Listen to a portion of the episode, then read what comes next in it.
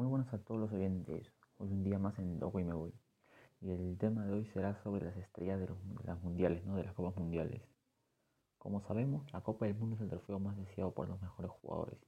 Y es uno de los grandes sueños que tiene cada niño que quiere ser futbolista. Y bueno, yendo más al tema principal, sabemos que han pasado decenas de grandes jugadores, tanto porteros, defensores, mediocampistas y delanteros.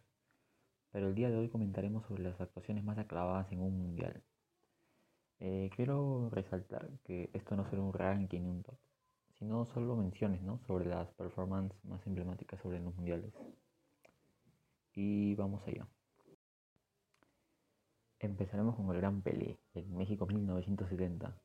Ya con casi 30 años, el rey del fútbol disputaría su última Copa del Mundo, ¿no? ¿Y a qué nivel lo hizo? En el apartado estadístico hizo 4 goles y 6 asistencias. Uno de esos goles los anotó en la final ante Italia, ¿no? Con un, con un soberbio cabezazo.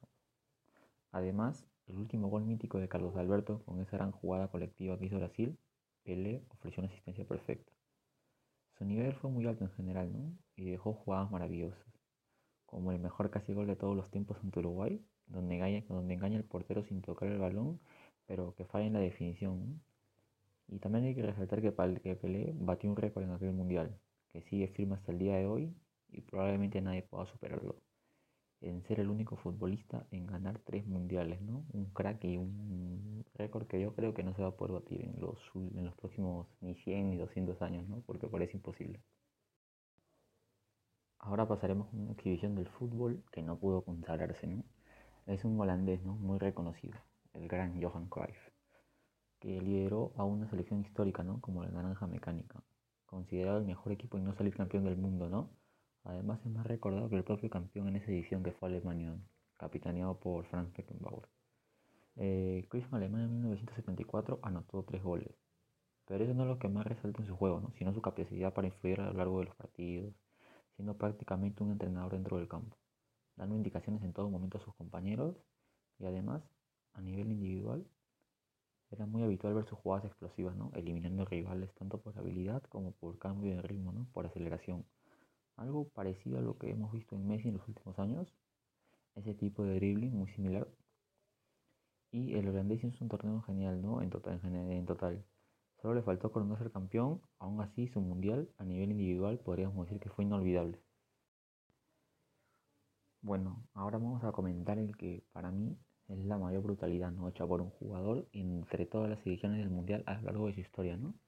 Mejor dicho, de la historia audiovisual, ¿no? Porque de los Mundiales 54 para atrás no hemos podido ver nada, ¿no? Serían solo reseñas. Y bueno, sí, ¿no? Estoy hablando del argentino de Armando Maradona, que anotó cinco goles, ¿no? Entre ellos están dos de los más famosos de la historia, que fue el gol ilegal, ¿no? Con la mano, que fue bautizada con la mano de Dios, y el segundo tanto, que es considerado el mejor gol en la historia de los mundiales que fue en cuartos de final entre los ingleses. Maradona se llevó hasta cinco rivales, ¿no? incluido el portero Peter Shilton, y anotó un golazo. Y ese hecho fue aún más impactante por la guerra de las Malvinas ¿no? entre Argentina y Inglaterra. Y ese partido fue visto como una venganza de Argentina, ¿no? Por eso es que Maradona es muy idolatrado en su país. Luego ya en semifinales anotó otro doblete ante Bélgica y llevó su país a la final, ¿no? donde ganaría por 3 a 2. Y la última asistencia que fue en los últimos minutos la hizo Maradona, ¿no? Ese torneo podríamos decir que fue un espectáculo, un concierto de regates, pases, goles. Vimos su visión de juego, su creatividad, su inventiva, ¿no? Todo del medio Armando Maradona. Y así fue como deleitó el Pelusa, ¿no? El mundo en ese momento y también ha quedado para la posteridad, ¿no? Gracias a los videos de sus jugadas, ¿no? Que siguen circulando en las redes sociales. Y así que para mí esta fue la mayor actuación en la historia de los mundiales hecha por un jugador.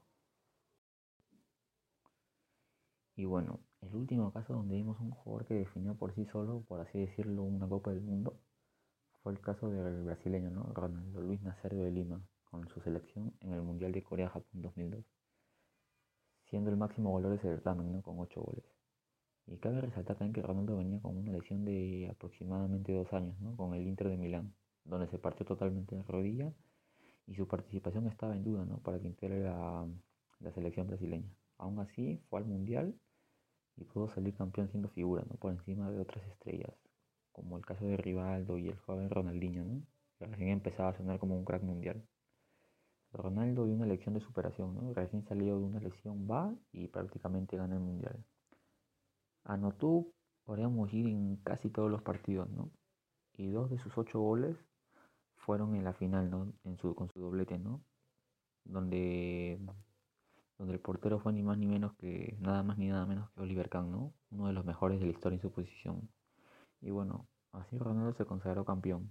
Y en el siguiente mundial anotó tres goles, ¿no? Y así se convertiría en el máximo anotador de historia de los mundiales, ¿no? Con 15 goles. Hasta el año 2014, ¿no? En el mundial de su propio país, cuando el alemán Miroslav Klose lo superó, ¿no? Y es el máximo goleador actual con 16 tantos.